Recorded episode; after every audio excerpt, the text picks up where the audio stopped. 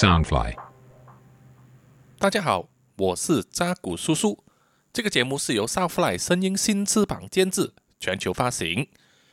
那么，呃，这个节目呢是专门说 NFT 的。那么，如果有听过我其他 podcast 呃的朋友呢，啊，我另外一个 podcast 叫做南洋奇闻，是专门说一些在呃东南亚所发生的一些呃离奇古怪的故事啊，比如说真实犯罪啊。呃，鬼故事这样子的。那么有兴趣的朋友，可以在其他啊、任何的 Podcast 平台上啊，比如说 Apple Podcast 啊、Google 啊、呃 Spotify 上啊，可以呃 Sound On、First Story 都可以听到我的这个 Podcast 节目《南洋奇闻》。那么我为什么突然间要做一个 NFT 为主题的这个 Podcast 呢？哦，其实是因为我刚刚接触到，然后就发现它其中有一些很重要的东西会带来一个呃对。未来的一个创作者的生态呢，会产生非常大的改变，非常大的影响，所以我都迫不及待呢，想要跟所有呃跟我一样同样是呃一个创作者的人呢来分享啊，希望大家呢能够赶在这一趟这个列车，呃，在行进的过程之前呢啊，可以赶上这一台列车啊，不然的话，如果等它冲上月球的时候啊，大家要跟上就太迟了。呃，好，首先我先跟大家解释一下什么是 NFT 啊。NFT 其实它呃是一个英文字叫做 Non-Fungible Token，Non-Fungible Token 的简写。它其实翻译成中文呢是叫做非同质化代币啊，非同质化代币。其实这种代币呢啊，这个 token 其实就是建立在这个区块链上面啊，大家都应该很多人都听过区块链 （blockchain）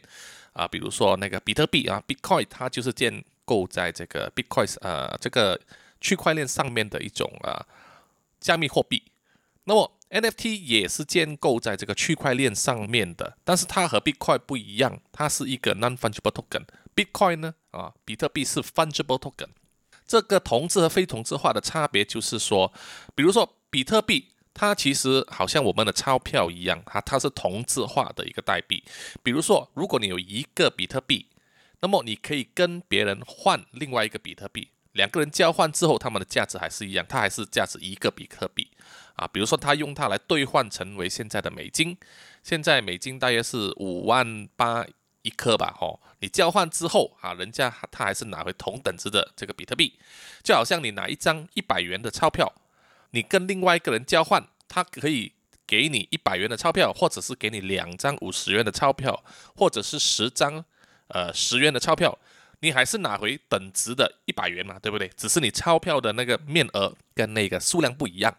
哦，这个就是叫做同质化的东西啊，同质化的钞票，同质化的代币。Non-fungible token NFT 呢，它的不一样的地方就是它非同质化，就是说它每一个代币呢，每一个 token 呢，它的价值都不一样，每一个都是独特的。就是说，今天我手上所拿着的这个 NFT 的 token 呢，这个代币呢。的价值可能是价值一百元，另外一个人的另一颗 NFT 呢，它可能价值一千元，甚至一万元，它跟我的是不一样的价值的哦，所以它所代表的里面的那个呃产品呢，啊、它的性质呢都是完全独立的啊、独特的。这一个 NFT 它本身是架构在这个以太坊的区块链上啊，Ethereum。呃，它的那个简写账号就是 ETH 这个英文字，那么所以它的所有记录呢，它的这个账簿都是记录在 Ethereum，呃，以太坊的这个账簿上面。说到这边，可能大家觉得有一点啊、呃，太过呃硬了，太过科技化，没关系，我只是大致上略过就好。总之，NFT 就是另一个加密货币的一部分，但是它的重点是什么呢？它的重点就是可以让你将你的一些产品，OK，一种产品，一种东西变成一个电子化的加密资产，OK，就是把它 digitize，把它变成电子一个产品。比如说一张图片、一首歌，啊、一个一段影片，啊、一个 GIF 图，一个一个迷音，一个梗图，啊、都可以。这些东西都可以把它转换成一个代表它的 NFT。这个 NFT 里面，它就注册了哈，他就在这个区块链上面注明了这一个，比如说这张图里面的创作者是谁，他是在什么时候创作，OK，什么时候诞生，然后他的交易的时候，所有的买家卖家他都会所详细的记录在这个区块链里面。那么 NFT 最早是什么时候诞生的呢？其实它是在二零一七年诞生的。当时在这个以太坊的这个呃世界里面呢，就有一个人就创作了一个叫做 CryptoPunk 啊，叫做呃像素头像的这个这个项目哦。CryptoPunk 呢，它其实就是一个八位元的一个图片，非常的简单啊。八位元就是像我们以前玩的这种任天堂的游戏这样子，就是一格一个方格子。所显示出来的这个图像，呃，这些像素头像里面呢，它这一个系列的呢，Cyberpunk 它只有一万个，它有一万个完全不同的头像，这些头像都是通过这个以太坊上的一个 AI 自动呃制造出来的，所以你看到这个头像上呢，他们的脸孔都不一样，它有不同的肤色啊，不同的这个头饰，不同的发型，不同的呃道具。啊，比如说你会看到有一些像是呃西部牛仔的样子，有一些像是水手的样子，有一些像黑人，有些像动物，有一些像恐龙，也有像外星人的头像。这一万个每一个都不一样。那么一开始的时候呢，它是让人免费领取的，只要你有这个以太坊、以特、以太 m 的这个钱包，就可以在网络上领取。领取完之后，这些人呢就可以在这个二级市场上交易，就是在 NFT 的这个呃。交易市场上啊，我们叫 NFT Marketplace 上面可以交易，可以随便啊卖给别人。如果有人需要的话，当然一开始这种东西是不值钱的哈，但是很快呃，在这一个加密货币的这个东西广为人知之后，更多人接受，更多人听过之后，整个东西都改变了哈。在在这个 CryptoPunks 呃诞生之后六个月，区块呃这个区块里面就出现了一个小游戏，叫做 CryptoKitty。CryptoKitty 就是叫做这个叫做加密猫吧，就是说它是一个在这个呃加密货币里面呢，在以太坊给你撸猫的游戏哈，就是说你用呃这个呃以太币呢去买一只猫，它是一个虚拟的猫，你只要拥有两只以上呢，它就可以将这两只猫放在一起培育繁殖成另外一个新的猫，那么它们的这一个。繁出来的新的猫呢，它是有什么特性？它遗传了什么特性呢？是完全是呃，买家是完全估计不到的啊！它是一种乱数的 AI 所创造的，所以有时你可能培育出普通品种，比如说黑色加白色的猫混合出来就变成一只灰色的猫，对不对？但是有些情况上，它会培育出稀有特征的猫，比如说一只黑的，一只白的混出来的猫呢，居然是黑白。斑马线的这个猫啊，这种稀有的猫呢，就变成呃有了更高的价值了，就有人会去买，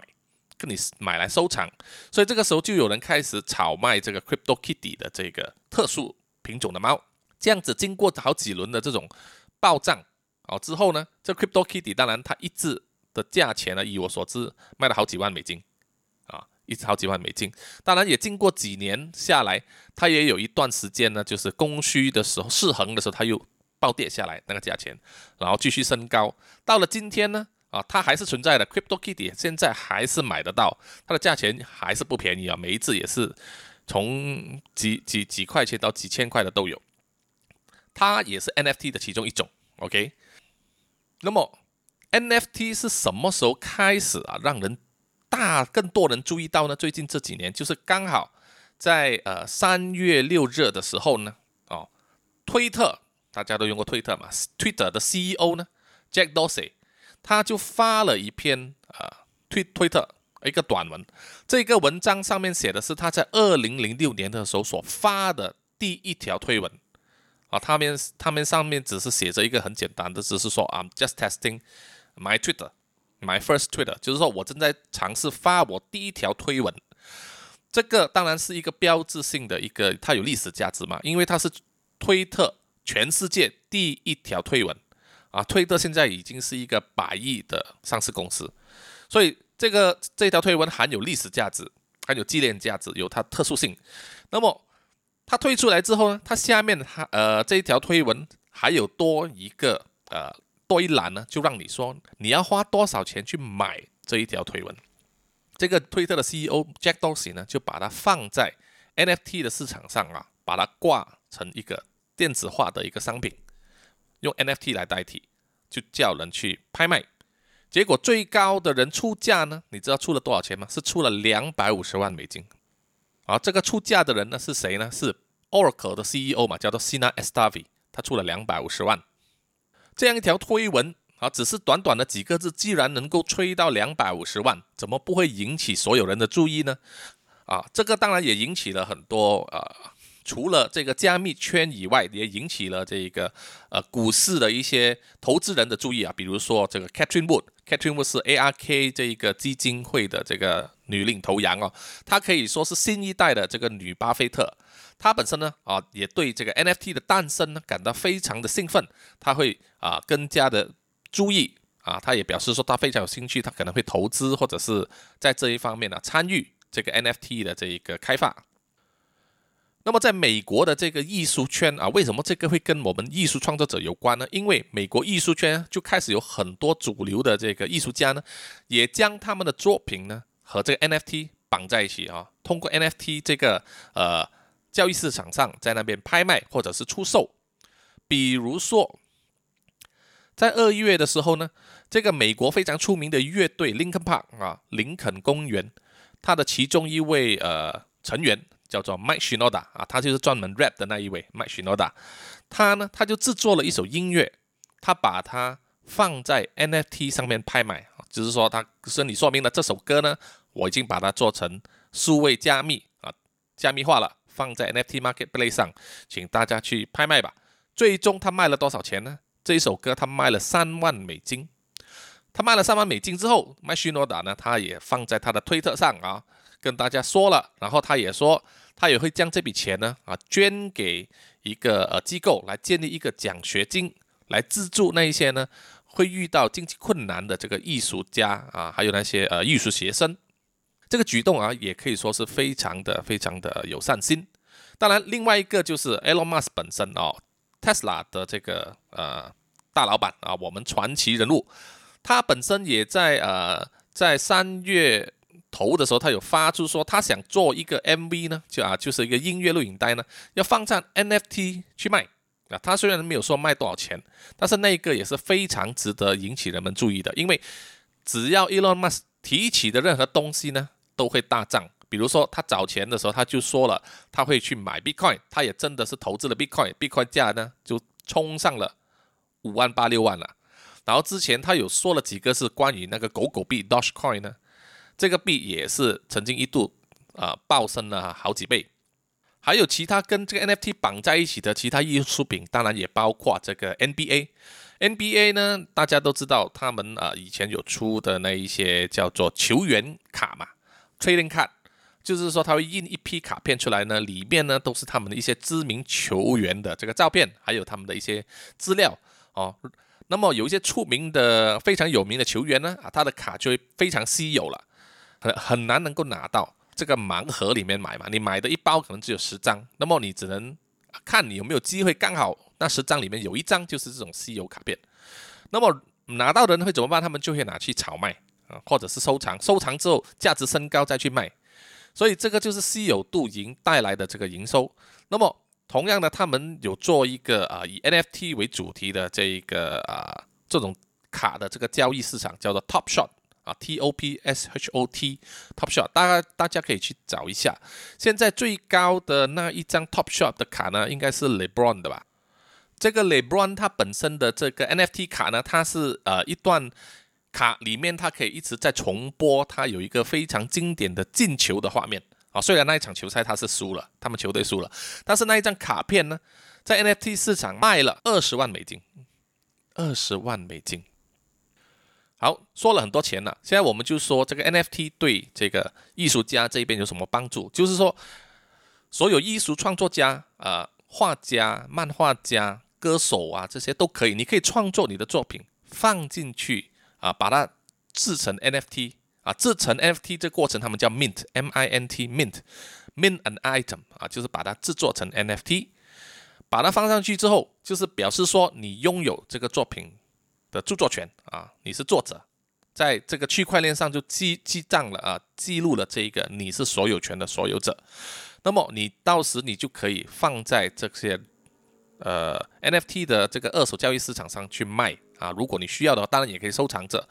在现在美国上有很多个这一种啊 NFT 的 marketplace 啊，最少有四到五个，比如说呃 Rarible、OpenSea 啊 Mintable，还有一个叫做我一下子忘了，没关系，最主要的就是 这几个。就有些人可能会说，为什么我要将我的作品放在 NFT 这个卖这个产这个地方呢？这个平台上面卖呢？有什么作用呢？呃，它只是一个电脑档案嘛。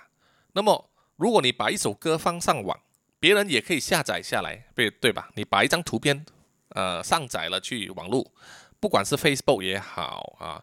那个 Instagram 也好，任何人都有办法把它，比如说截图拿下来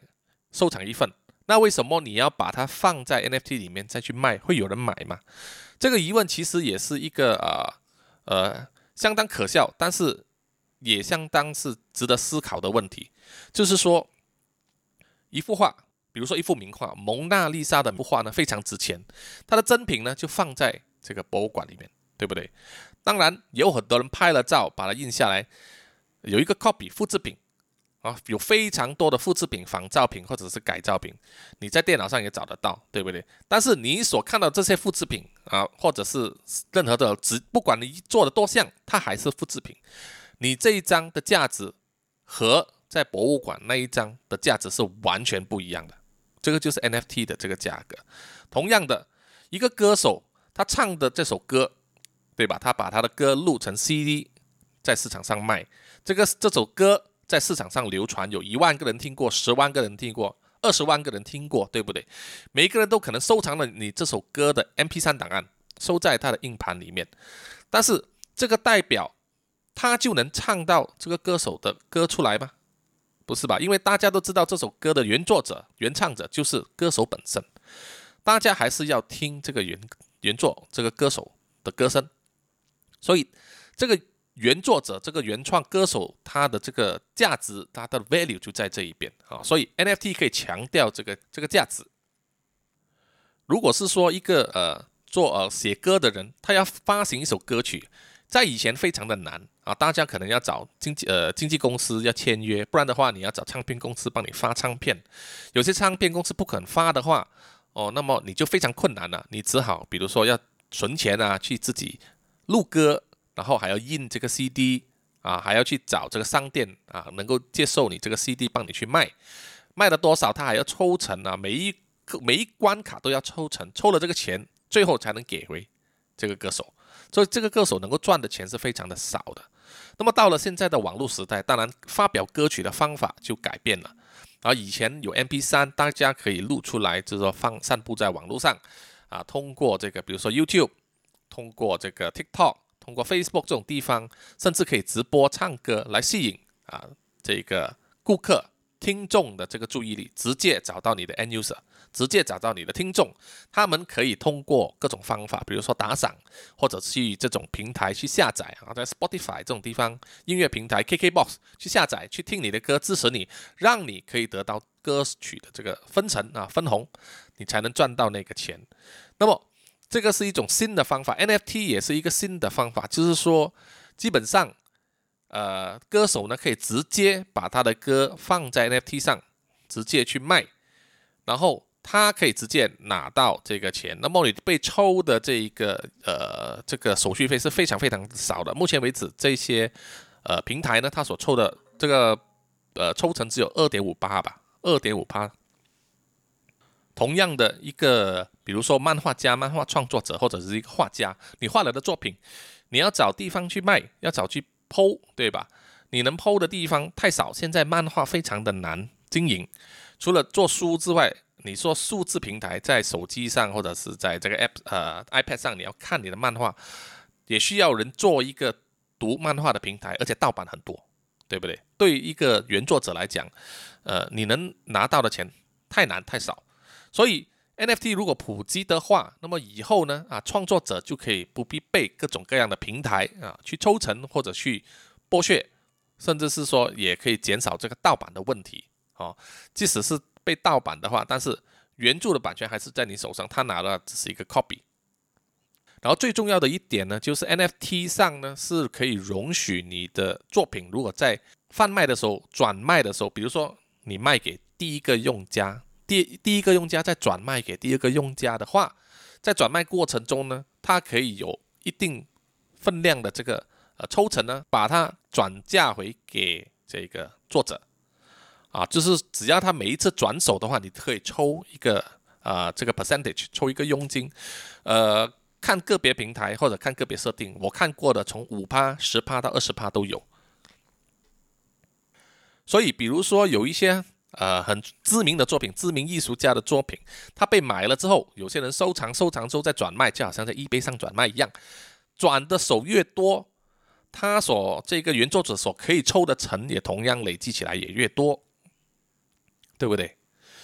那么这个 NFT 可以应用在什么领域呢？哦，我除了创作者以外，其实呃，因为它可以呃代表。一幅画、一首歌、啊，一项专利、一段影片、一张照片，甚至是一个一个一个文件，